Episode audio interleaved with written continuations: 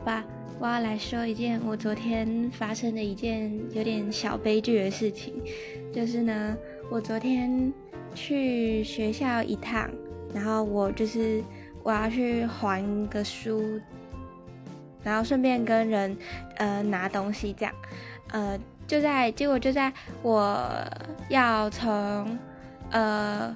我要从跟人约定的那个地点，然后我要走到学校大门的时候，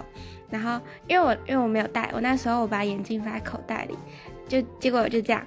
可能是我在呃下下坡的时候，就是走路的时候啊，然后可能是我不小心动作幅度太大还是怎样，所以就这样，我的眼镜好像被震飞了，那我很后知后觉的到了大门，我才发现。眼镜不见了。